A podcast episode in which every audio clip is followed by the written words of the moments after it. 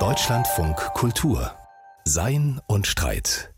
Heute mit Wolfram Eilenberger. Was wir wollen? Ewigkeit. Was wir bekommen? Endlichkeit. Und was wir zunehmend beklagen? Die Flüchtigkeit unserer hoffnungslos zerzausten Tage. Bald jeden Abend führen sie zu der deprimierten Frage, was habe ich heute eigentlich Bleibendes geschafft? Gar nichts. Stattdessen musste ich mein Computerprogramm wieder einmal updaten, neue Benutzerbedingungen neu bestätigen sowie TikTok sei mein Zeuge, die abermals neue strategische Ausrichtung meines Unternehmens erst verstehen und dann verinnerlichen. Höchste Zeit also für Flüchtigkeitsmanagement, ökonomisch, alltäglich, metaphysisch, meint der österreichische Philosoph und Literaturwissenschaftler Armen Avanesian in seinem gleichnamigen Buch sucht er in Friedrichshafen lehrende Gegenwartsdenker nach Wegen, die scheinbar ständig zunehmende Flüchtigkeit unseres, ja allen Seins neu zu denken, sie gar für uns produktiv zu machen. Herzlich willkommen bei seinem Streit, lieber Herr Avanesian. Guten Tag, Herr Eilenberger. Freut mich, zu Gast zu sein. Herr Avanesian, die Klage und Beobachtung, dass Flüchtigkeit ein besonderes prägendes Merkmal unseres Lebens ist, die ist ja vielleicht nicht neu, dennoch zeigt sie sich derzeit in spezifischer Dringlichkeit und wird so empfunden. Was sind da Ihrer Ansicht nach und Ihrer Beobachtung nach die offenbarsten Phänomene? Wie Sie richtig sagen, ist das eine Klage, die quasi so alt ist wie die Menschheit. Schon die Griechen sprachen vom Ephemeros, vom quasi der Eintagsfliege Mensch. Aber das war immer eine auf den menschlichen Körper eine biologische Flüchtigkeit gewissermaßen. Mit der Moderne, zumindest in den letzten 200, 250 Jahren, wird das sozusagen eine Klage äh, der gesamten Gesellschaft, dass unser Alltagsleben, dass unsere Wahrnehmung, dass unsere Erfahrungen immer flüchtiger werden und damit auch immer weniger wert wären und vor allem auch, ich nehme an, darauf spielen Sie auch an, mit den neuen digitalen Medien nimmt es noch einmal exorbitant zu, dass wir mit sozialen Medien zum Beispiel damit konfrontiert sind, dass wir immer mehr und immer flüchtigere Inhalte haben, gar nicht mehr nachkommen, diese zu rezipieren und so weiter. In meinem Alltag wäre es jetzt zum Beispiel so, dass kein System, das ich benutze beim Computer in irgendeiner Form stabil ist, sondern ich muss es ständig updaten, neu bestätigen und angleichen, als ob es einen ständigen Erneuerungszwang in diesen Maschinen selbst gäbe und damit auch eine Flüchtigkeit ihrer Funktionsfähigkeit. Es gibt ein Versprechen des Upgrades. De facto müssen wir manisch updaten, ohne dass es sich wirklich oder in den seltensten Fällen um eine Verbesserung handelt. Wir müssen updaten, damit diese Geräte überhaupt noch gewissermaßen äh, funktionsfähig bleiben. Das ist sozusagen der eine Aspekt. Wir rezipieren Medien immer mehr auf immer flüchtigeren mobilen Geräten. Wir sind mit denen mobil. Das ist sozusagen auch eine Komponente der Flüchtigkeit und die Inhalte und dafür sind auch die sozialen Medien, denke ich, ein ein sehr gutes Beispiel. Auch die Inhalte werden immer flüchtiger. Wenn man es etwas vereinfacht, könnte man sagen, dass jede Generation andere soziale Medien bevorzugt. Die über 40-Jährigen, sagen wir mal, eher Facebook mit länger gespeicherten Text- und Bildinhalten Jüngere vielleicht eher auf Instagram und die ganz junge Generation, also Teenager, Anfang 20-Jährige mit Snapchat oder TikTok. Das sind sozusagen soziale Medien, die extrem großen Erfolg hatten und haben. Inzwischen wird das teilweise auch von älteren sozialen Medien kopiert weil ihre Inhalte immer flüchtiger werden, immer kürzer überhaupt nur zu sehen sind, zu hören sind, immer schneller weggescrollt werden und zugleich auch eine große Faszinationskraft haben, dazu führen, dass sie eben nicht wirklich flüchtig sind, sondern die Consumer, die Konsumentinnen immer länger gebannt oder wie süchtig an diesen Geräten und in diesen sozialen Medien ihre Zeit verbringen. Aber das ist ja. ja sehr interessant, dass man einerseits eine extreme Flüchtigkeit und Verkürzung erzeugt, aber mit dem Ziel, möglichst lange Rezeption zu ermöglichen. Das heißt, so wie ein Floh oder wie ein Äffchen vom Baum zu Baum zu springen, nirgendwo lange zu verweilen, aber gerade deswegen besonders lange Zeit mit dem Programm oder Gerät zu verbringen. Also eine der zentralen Thesen meines Buchs oder der überraschenden, oder zumindest für mich überraschenden Funde, worauf ich draufgekommen bin bei meiner Recherche, war, dass diese moderne Flüchtigkeit und die zeitgenössische Flüchtigkeit, für die ich mich interessiere, nie nur eine einseitige ist. Es handelt sich nie nur um eine Verflüchtigung, sondern es gibt immer auch Entflüchtigungsstrategien. Also Flüchtigkeit ist mir wichtig, das zu verstehen als eine quasi ein dialektischer Prozess von Verflüchtigungen und immer wieder Entflüchtigungen. Eine dieser Entflüchtigungen haben wir jetzt genannt. Wir verbringen immer mehr Zeit in diesen scheinbar flüchtigen Medien. Mhm. Wir speichern vormals völlig unwichtige, flüchtige Alltagshandlungen, entflüchtigen sie damit und stellen sie sozusagen einem manchmal Millionenpublikum zur Verfügung. Wir produzieren damit extrem viele Daten, von denen wir nicht genau wissen, was mit ihnen passiert. Aber auch das ist eine, Form der Entflüchtigung. Man muss das immer sozusagen in diese beiden Aspekte zusammendenken, um einerseits von dieser einseitigen Beschwerde über die Flüchtigkeit und die Beschleunigung wegzukommen. Flüchtigkeit ist, denke ich, etwas anderes als einfach nur eine zeitliche, quantitative Beschleunigung. Und auf der anderen Seite, um auch zu sehen, wie die Entflüchtigungsstrategien genau aussehen und welche Problematiken damit verbunden sind. Das ist ja sehr interessant und auch wie Sie das beschreiben im Buch, dass es da eine Art Oberflächenrezeption der extremen Flüchtigkeit gibt, aber dass andererseits ein immer weiteres Anwachsen der Speicherung und der Archivierung damit einhergeht. Ein Aspekt dieser Dialektik von Flüchtigung und Entflüchtigung, das Sie beschrieben haben. Immer weniger und kurzfristigeres wird immer nachhaltiger und langfristiger gespeichert. Das ist sicher eine der Dimensionen. Also für alle, die über 20, über 30, über 40, über 50 und so weiter sind, könnte man sprechen von Generation DVD, Generation Floppy Disk, Generation Kassette, VHS und so weiter. Also könnte man endlos fast fortsetzen. Speichertechnologien, Speichermedien, die auf der einen Seite Flüchtiges oder verloren geglaubtes auf einmal wieder habhaft machen, in diesem Sinne entflüchtigen und zugleich auch zu dem Problem führen, dass scheinbar verewigtes, scheinbar verfestigt Beschäftigtes scheinbar sozusagen dem Vergessen entzogenes oder vor dem Vergessen gerettetes wieder verloren geht. Der Computer kann abstürzen, aber ich kann einfach meine VHS-Kassetten und schon meine DVDs nicht mehr abspielen. Wir sind also mit einem Problem sozusagen eine in immer höherer Frequenz auftretenden Medienwechsel konfrontiert, die vor allem im Zuge der Digitalisierung und die großen Player auf dem Feld, denken Sie an Google, denken Sie an YouTube, sind ja nicht nur sozusagen große neue Speicher, sondern vor allem auch haben sie unzähliges verloren geglaubtes, also scheinbar verflüchtigtes, gerettet. Oder es hat sich herausgestellt, dass das gar nicht verloren ist. Unzählige Ton, Text oder Bewegtbilddokumente haben sie sozusagen aus dem Status der Flüchtigkeit wieder geholt und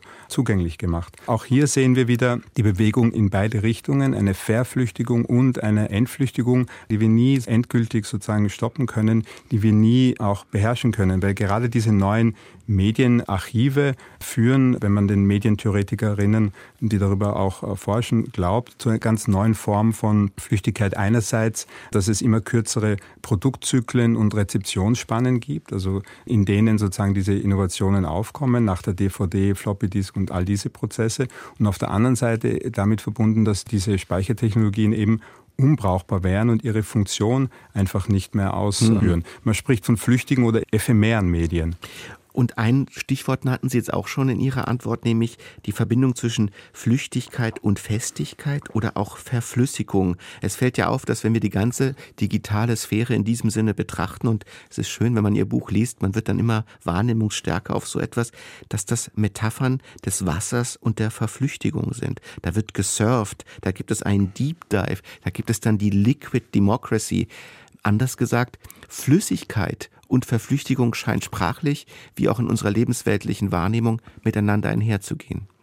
Ja, es gibt unterschiedliche, würde ich sagen, Bedeutungsvarianten äh, des Flüchtigen. Auch bildungssprachlich könnte man auch von Ephemeren sprechen. Mhm. Das eine ist sozusagen dieser Vergänglichkeitstopos, das immer schnellere Vorübergehen, von dem wir eingangs gesprochen haben. Eine zweite Dimension ist die jetzt von Ihnen genannte diese physikalischen Eigenschaften des äh, sich Verflüchtigens im chemischen Kontext, ein Verdampfen oder Verdunsten. Es gibt noch eine dritte, die ich auch noch gerne erwähnen würde, und das ist quasi eine psychologische Dimension. Wenn man nicht konzentriert ist oder seine Kolleginnen, Kollegen rügt, dann spricht man sozusagen von Flüchtigkeitsfehlern, mhm. also persönlichen Nachlässigkeiten. Das sind alles Dimensionen, der Flüchtigkeit. Und um jetzt auf Ihre Frage nochmal zurückzukommen, diese Wässrigkeit, das Gasförmige, das sind sozusagen auch Konnotationen der Flüchtigkeit, die immer wieder zugesprochen werden. Und das sieht man ja letztlich dann auch in solchen Metaphern wie neuen Speichermedien wie der Cloud, die eine Wolke ist und gleichsam das Sinnbild für Flüchtigkeit und Verflüchtigung selbst ist. Ja, also das muss man auch wirklich genauer ansehen. Da steckt natürlich auch einiges an Ideologie dahinter, so als ob diese Clouds so wolkig wären hm. und als ob da keine sozusagen Materialitäten damit verbunden werden. Aber was sicherlich der Fall ist, ist, dass wir, um nochmal das Beispiel mit den mit den klassischen Speichermedien oder klassischen mit den uns bekannten Speichermedien der letzten 10 oder 15 Jahre uns anzusehen. Wir schauen die meisten Filme nicht mehr an von unserer Festplatte, auch nicht über DVDs. Ich kann die manchmal gar nicht mehr abspielen, wenn ich zum Geburtstag eine bekomme. Wir sehen Netflix, wir schauen diese Filme an über die Cloud. Das heißt, die Speicherorte sind verteilt, sind an uns unbekannten Orten. Es gibt sozusagen eine Wegbewegung von so etwas wie Festspeichern, von Fixspeichern hin zu dem, was im Jargon auch flüchtige Speicher genannt werden. Das wäre jetzt ein bisschen zu technisch, aber es lohnt sich, oder ich versuche das auch in dem Buch, die Blackbox oder für die meisten von uns Blackbox-Computer ein bisschen zu öffnen um da mal hineinzusehen und zu zeigen, wie es da einen Übergang gibt von quasi festen, fixen Speichern zu so etwas wie Zwischenspeichern, hm. Arbeitsspeichern, von Festplatten über kurzzeitige RAM-Speicher, wie die genannt werden, zu der von Ihnen genannten Cloud. Was wir da sehen, ist, dass es eine Bewegung hingeht zu immer mobileren Datenträgern, USB, Cloud und so weiter, wo wir unsere Daten aufbewahren und zu sogenannten semipermanenten oder Flash-Speichern und Flüchtlingsspeichern, wie die genannt werden. Das ist ja schon sehr interessant, wie die Verflüchtigung und die Wahrnehmung und Alltäglichkeit sich auch in technischen ganz manifesten Architektoniken dann zeigt und verändert. Herr Avanesian, man kann ja sagen, es gibt da eine Schlüsselzeit oder eine Achsenzeit, wenn es um Flüchtigkeitserfahrungen geht. Das liegt so um 1850. Da beginnt zum Beispiel ein französischer Dichter namens Charles Baudelaire, sich der Flüchtigkeit anzunehmen und ein Gedicht zu schreiben an eine vorübergehende Frau in der Großstadt, à une passante, ein Schlüsselmoment der modernen Lyrik. Und da wird die Flüchtigkeit in erotischer, großstädtischer und ganz besonderer Weise aufgefangen und auch gepriesen. Ja, Baudelaire reagiert gewissermaßen auf eine immer alltäglichere Erfahrung Mitte des 19. Jahrhunderts, also speziell in, in, Großstädten und Paris war damals eine der größten, eine neue Erfahrung von Stadtbewohnern, ständiger Wechsel der Moden, Schnelligkeit des Alltags, zunehmender Einfluss von Massenmedien. Man verliebt sich in eine Passantin und zwar nicht trotz, sondern weil sie sich so schnell wieder in der Masse verliert. Das Genie oder das Interessante an Baudelaire ist, dass er diese Alltagserfahrungen auch mit einer entsprechenden Ästhetik oder Poetik, mit einer neuen positiven Affirmation moderner Kunst verbindet. Dieser literarische Bohemian hat das Ideal eines Dichters, aber auch eines Malers, eines Zeichners, der sich nicht in klassischen Museen bildet, an klassischen Proportionen lernt, sondern quasi in Spelunken herumtreibt und Flüchtiges schnell aufzeichnet. Als Flaneur, als jemand, der auch nur durch die Stadt so sich treiben lässt ein Flaneur, ein Dandy, ein Ästhet, diese klassische romantische, spätromantische Figur, die aber prägend geworden ist, denke ich, für Kunst und für das Selbstverständnis von Künstlerinnen bis heute. Was Baudelaire Mitte des 19. Jahrhunderts noch unterscheidet vielleicht von uns, ist, dass er quasi noch den Spagat herstellen will zwischen einem alten Kunstideal, quasi einem platonischen Ideal und dieser Moderne. Seine berühmte Formel oder bekannte Formel lautet nämlich, dass man aus dem Flüchtigen quasi das Ewige herauszieht muss. Hm. Es geht nicht einfach darum, dass man nebuloses, alltägliches, ja im Sinne von polemisch gesprochen 21. Jahrhundert Influencern, exhibitionistisch zur Schau äh, trägt, sondern man muss im Flüchtigen das Ewige finden. Das findet man aber eben nur im Flüchtigen und das ist sozusagen seine Innovation. Im Laufe des 19. Jahrhunderts, gegen Ende des 19. Jahrhunderts werden dann eine Vielfalt von man könnte sagen, flüchtigkeitssensiblen Aufzeichnungsmedien gefunden oder erfunden. Denken Sie an Phonographen, Fotografie, Film, aber auch ganz neue Notationstechniken für das Ballett zum Beispiel oder so erstaunliche Erfindungen wie die Psychoanalyse, ja, wo es darum geht, Träume, Fehlleistungen, ganz unscheinbare Symptome überhaupt erst zu registrieren mit einer Technik, die Freud freischwebende Aufmerksamkeit nennt. Das ist etwas, was sich sozusagen zuspitzt und dann im 20. Jahrhundert wenn ich schon bei der Zuspitzung sind, überspitzt formuliert, dreht sich sozusagen das ästhetische Verständnis. Es ist nicht mehr so, dass Kunst die Funktion hat, dem Vergänglichen vorzubeugen, etwas Überzeitliches, Ewiges zu schaffen, ein Porträt, mit dem man quasi für seine Nachwelt noch sichtbar ist oder was immer in vergangenen Jahrhunderten das Ideal war, sondern es gibt geradezu einen Kult von der Romantik über den Impressionismus, im Modern Dance, in der Performancekunst, Installationskunst. Je flüchtiger, desto besser ist desto quasi die Maxime. wahrer und authentischer. Weil Sie haben das ja gesagt, mir scheint das extrem einleuchtend, dass es immer diese Dialektik gibt, dass die Flüchtigung und Verflüchtigung schon bei Baudelaire dann doch noch mit der Idee der Wahrheit, der Eigentlichkeit und der bleibenden Eindrücklichkeit verbunden bleibt. Und das scheint ja noch sich bis ins 20. Jahrhundert sogar zu intensivieren. Das fand ich das Erstaunliche im, im Laufe der Recherche, der Lektüre, dass es mit dieser einseitigen, eindimensionalen Flüchtigkeit gar nicht so weit her ist. Man sieht das auch an anderen, also jetzt nicht im ästhetischen Diskurs, an anderen wichtigen Theoretikern, Theoretikerinnen im 19. und in der ersten Hälfte des 20. Jahrhunderts. Marx ist ein gutes Beispiel in seinen politischen oder ökonomischen Analysen. Die Metaphorik, die er da verwendet, ist ganz stark an diese äh, von uns schon besprochenen Aggregatzustände des Flüchtigen gebunden. Die berühmten Formulierungen im kommunistischen Manifest, alles Ständische verdampft. Verdampft es gibt wird zu reinem Dampf, zu etwas Flüssigem sogar, noch zu einem Aggregatzustand über dem Flüssigen. Genau, also es gibt eine Verflüssigung oder äh, ein Verdampfen der ständischen Gesellschaft, der traditionellen Ordnungen, die sich angesichts der Revolutionen der Bourgeoisie, des Kapitalismus, denn er feiert ja sozusagen dessen Verflüchtigungskraft gewissermaßen, die werden sozusagen dadurch aufgelöst.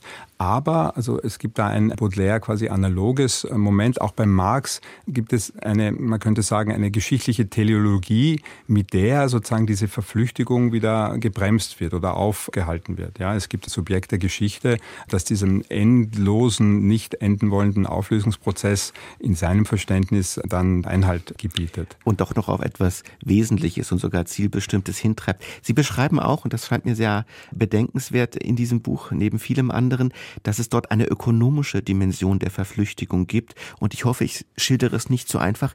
Es ist gut im Kapitalismus, dass die Dinge keinen Bestand haben, weil wenn sie Bestand hätten, müsste man sie nicht ständig neu erwerben. Das heißt, die Verflüchtigung und auch das Vergängliche von Produkten ist für den Kapitalismus geradezu ein Lebenselixier. Ja, das ist ein bisschen die Frage nach der Henne oder dem Ei, was zuerst kommt. Die Verflüchtigungen oder die Techniken, diese Verflüchtigung lukrativ zu machen. Aber was klar ist, dass mit dem modernen Industriekapitalismus, mit so etwas wie Fließbandproduktion, mit Serialisierung, mit dem Fordismus, dass die Dinge sozusagen immer, immer alltäglicher werden, möglicherweise auch immer, immer stabiler. Und die Frage, die sich dann natürlich stellt, ist, wie kann ich die Gewinne weiterhin maximieren? Ich kann die Reichweite sozusagen endlos vergrößern. Ich kann geplante Obsoleszenz einbauen, dass Dinge sozusagen kaputt werden oder dass ich das sozusagen absichtlich einbaue, dass ich Ersatzteile verkaufe und so weiter.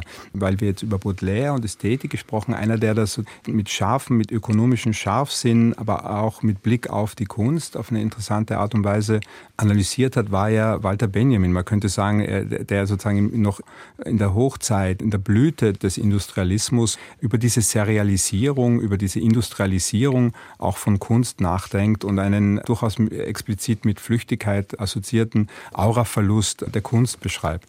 Wenn man jetzt zum Beispiel ins städtische Großstadtleben jetzt schaut, dann merkt man auch, dass an dieser Verflüchtigung sehr viel dran ist. Zum Beispiel könnte man sagen, das Kaufhaus als Kaufhaus ist ein Relikt einer vergangenen Zeit. Was wir jetzt haben, sind Pop-up-Stores, die ganz kurz erscheinen, um dann wieder zu vergehen. Selbst in solchen Phänomenreihen kann man sagen, die Verflüchtigung ist selbst im Kaufhaus mittlerweile angekommen. Das gibt es gar nicht mehr.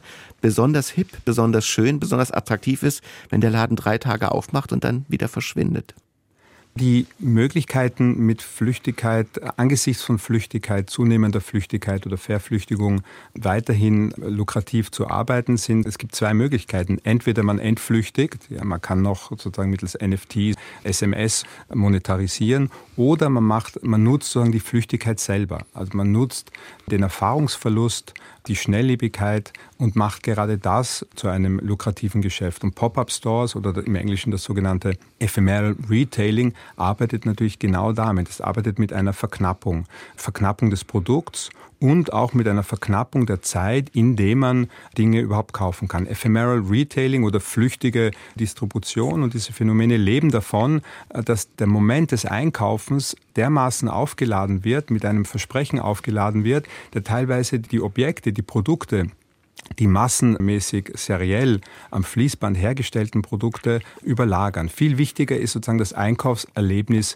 selber. Das mhm. ist eine mögliche und durchaus lukrative Möglichkeit, mit den Problemen einer saturierten, übersättigten Konsumgesellschaft umzugehen, und, aus Sicht sozusagen des Verkäufers. Und eine in der Musikindustrie zum Beispiel zeigt sich das, und das ist wieder eine aquatische Metapher mit dem Drop, mit dem Tropfen, in dem ein Album dann zu einem spezifischen Zeitpunkt nur gekauft werden kann und dann auch wieder verschwindet. Eine extreme Verkürzung und Exklusivität, die da erzeugt wird über Verflüchtigung. Es wird künstlich Flüchtigkeit produziert. Es wird künstlich sozusagen mit Verknappung gearbeitet. Und das, worüber sich alle so gerne beklagen, das finde ich ja das Interessante, dass, dass es weiterhin diese seit Tausenden von Jahren quasi anthropologisch eingeübte Beschwerde über Flüchtigkeit gibt und zugleich eine ungeheure Kreativität und einen Erfindungsreichtum, wie diese Flüchtigkeit entweder lukrativ gemacht werden kann, aber auch durchaus ein Glücksversprechen, mit einem Glücksversprechen verbunden ist. Herr Avanesian, es ist ja auch so, wenn man ökonomisch denkt oder in unternehmerischer Weise im Management, wie Sie es auch nennen, dann ist die Planungsfähigkeit und die Bereitschaft heute in extremer Weise verkürzt. In der Börse oder auch in der Firmenplanung haben die Menschen Horizonte wie ein toter Fuchs. Das geht maximal über drei Monate, manchmal drei Tage, auch drei Millisekunden. Auch hier sehen wir im Ökonomischen eine extreme Verflüchtigung von Strategie und Planungsbereitschaft selbst, würden Sie sagen? Wie immer würde ich mit einem Jein antworten. Hm. Es ist natürlich so, dass es immer schwerer wird, Muster zu erkennen. Es ist natürlich so, dass immer weniger, dass die Vergangenheit, Erfahrungsmuster der Vergangenheit immer weniger taugen für Zukunftsplanung, geschweige denn sozusagen für langfristige Strategien. Zugleich, und das ist, was mich im Kontext von Flüchtigkeit interessiert, gibt es eine Vielzahl neuer Phänomene, Change Management ohne Ende. Das heißt, ein Management, das endlos, ohne äh, jemals aufhören zu können, ständig sozusagen die Strategie ändert. Statt fertige Produkte auf den Markt zu werfen, dass es eher dabei geht, den gesamten Planungs-, Produktions- und Verkaufsprozess über Pop-up-Stores haben wir schon gesprochen, neu und zwar in einem Modus von Flüchtigkeit auszurichten. Eine Richtung, die mich da sehr interessiert, die ich spannend finde, ist das sogenannte Agile Management, also ein agiles Management. Das kommt auch von agiler Software. Und da sehen wir diverse Phänomene, die sozusagen im Management-Diskurs durchgedacht wurden und praktiziert werden, die wir eigentlich auch aus unserem Alltag kennen. Also so Phänomene wie dass man in immer schnelleren Loops Beta-Versionen, gar nicht fertiges sozusagen raushaut, Aber eine permanente Vorläufigkeit seiner selbst, zum Beispiel auch bei Websites, dass nur noch Beta-Versionen in Nachrichtenportalen sind, dass da ständig die ganze Zeit erneuert, abgedatet und ein Text überarbeitet wird. Genau, man testet etwas aus, auch minimal brauchbare Produkte oder Ideen, holt sich von Kundinnen, von Kolleginnen, Early Adopters, später Influencern, holt sich das Feedback und baut dieses Feedback dann sofort wieder ständig ein. Das ist ein, man könnte sagen, ein ständiger sozusagen Verflüchtigungsprozess. Wir kommen nicht mit einem fertigen, jahrelang geplanten Produkt dann an den Markt, sondern ich plane und agiere sozusagen in immer kleineren äh, Schritten und Feedback Loops, in sogenannten Sprints, immer kleinere Etappen, kürzere flüchtige Sprints und die Art und Weise, wie wir zusammenarbeiten. Sie haben das schon erwähnt, mit dem, man stellt einen Text online, eine Website und es wird ständig daran gearbeitet, die sogenannte Parallelisierung. Das heißt, wir arbeiten in kleinen Teams, die nicht eine Sache abarbeiten und dann chronologisch gestaffelt kommt das nächste Team und so weiter, sondern parallel wird an Teilaufgaben gearbeitet und ständig auf eine manchmal verwirrende, oft anstrengende, aber auf jeden Fall auf eine ganz andere und flüchtigkeitsaffine Art und Weise äh, gearbeitet. Und das spielt natürlich zusammen in andere Flüchtigkeitsphänomene wie die ständigen Updates, Reboots, Makeovers und so weiter. Mhm. Und es ist vor allem auch eines, es ist zeit- und energieintensiv. Und man könnte ja sagen, da ergibt sich eine fast paradoxe Spreizung. Einerseits wird es immer kurzfristiger, vorläufiger.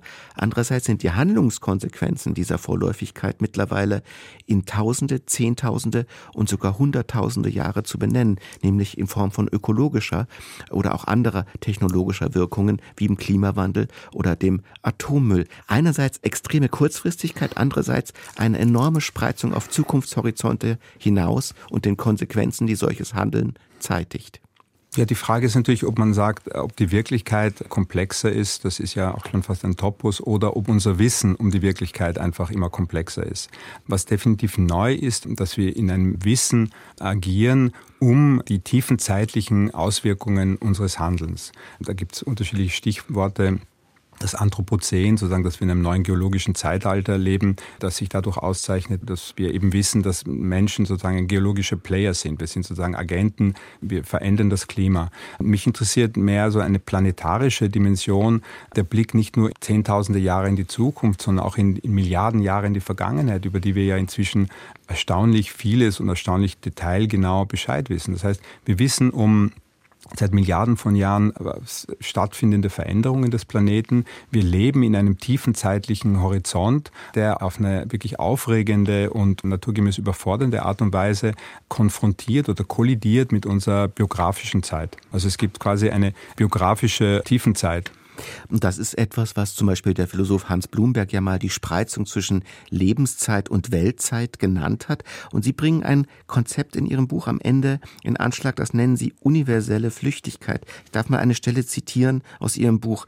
An dieser Stelle wird ein gravierender Unterschied zwischen früheren Beschleunigungs- und Verflüchtigungsbeschwerden deutlich. Wir wissen nun, dass wir faktisch vom Verschwinden bedroht sind, ja unser planetarisches Leben nur im Horizont von Flüchtigkeit existiert, und zwar von Flüchtigkeiten, die im Gesamtkosmos eine Sekunde der menschlichen Kultur ausmachen oder noch sehr viel weniger und auch eigentlich die Klage, dass es uns dereinst nicht mehr geben möge, fast ein bisschen kindisch erscheinen lassen, oder? Also wenn ich nochmal am Anfang unseres Gesprächs mich zurückerinnere, dieser klassische Topos, Menschen sind flüchtig, wir sind ein Eintagsfliegen, jeden Tag kann es uns erwischen und dann äh, können wir sterben. Zur Zeit der alten Griechen, das ist von Pindar noch viel mehr als heute. Dieser jahrtausendelange Topos, der die Flüchtigkeit sozusagen bindet an den menschlichen Körper, der hat sich mit der Moderne sozusagen stark verändert. Flüchtigkeit wird mit der Moderne sozusagen zu einem gesellschaftlichen, sozialen, ökonomischen, Management, ästhetischen und so weiter Problem. Und und was jetzt im 21. Jahrhundert am Horizont auftaucht, ist quasi eine Aufhebung dieser früheren Horizonte, eine Flüchtigkeit nicht nur des einzelnen biologischen Organismus, sondern ein Wissen sozusagen, wie fragil unser Planet ist, wie fragil dieser ganze planetarische Organismus in gewisser Hinsicht ist. Wie ist denn das? Wie reagiert man da philosophisch, vielleicht auch existenziell? Gibt es da so eine Art, würden Sie sagen, Stoa der Flüchtigkeit, dass man sich das klar macht und all die apokalyptischen Szenarien und Rhetoriken, die jetzt politisch auch immer wieder in Anschlag gebracht werden, vielleicht ein wenig mehr im Sinne der absoluten oder universellen Flüchtigkeit, wie Sie es nennen, betrachtet, nämlich dass wir tatsächlich in diesem Sinne ausgesetzt sind, keinerlei Kontrolle haben und auch sehr bald wieder ohnehin auf die ein oder andere Weise verschwinden werden. Ich persönlich würde da anders denken. Die Reaktion darauf ist, dass wir lernen müssen, in völlig anderen äh, Zeithorizonten zu, nicht nur zu denken, sondern auch zu handeln, zu agieren. Welche Formen von politischen Institutionen brauchen wir, um nicht nur langfristige, sondern über mehrere Generationen oder mehrere Jahrhunderte lange Entscheidungen überhaupt treffen zu können? Wie gehen wir mit diesem fulminanten Ansteigen an Wissen um, an Wissen um die Zukunft und über die Zukunft, über die Entwicklung unseres Planeten. Es ist ja auch ein sehr faszinierender und sehr herausfordernder Umstand, dass wir nicht einfach nur mehr Vermutungen über die Zukunft anstellen müssen, sondern dass wir sehr, sehr viele Dinge einfach wissen. Das Problem liegt eher darum, wie wir sie umsetzen in entsprechendes Handeln. Ich habe die schlechte Angewohnheiten, bei Büchern am Ende immer schon mit den nächsten Büchern zu spekulieren. Was mich in meinem nächsten Buch in dem Kontext sehr interessieren wird, ist das Phänomen der der, Hyperantizipation. Das heißt, wir leben in einem Universum, wo wir ständig mit Zahlen, mit Daten, mit Informationen darüber konfrontiert werden, was 2030 passiert sein wird, wie die Erderwärmung 2040 äh, sein wird, wie sieht es mit dem Meeresspiegel dann und dann aus, was ist die Entwicklung von Covid. Das heißt, wir leben in diesem antizipatorischen Regime. Es fehlt vielleicht gar nicht so viel, dieses auch auf eine progressive Art und Weise in ein nicht nur langfristiges, sondern wirklich tiefenzeitlich äh, wohlinformiertes Handeln, äh, politisches Handeln zu übersetzen. Das wäre dann der Gegenstand eines neuen Gesprächs, aber zumindest eine konkrete Hoffnung für das, wie wir mit Flüchtigkeit auch politisch heute produktiver umgehen können. Herr Vanessian, vielen Dank für diese mehr als flüchtigen Gedanken in unserem Gespräch. Ich danke Ihnen sehr. Das Buch Flüchtigkeitsmanagement, Medientechnologien zwischen Wirtschaft, Kultur, Politik von Armen Avanesian ist im Merve Verlag erschienen.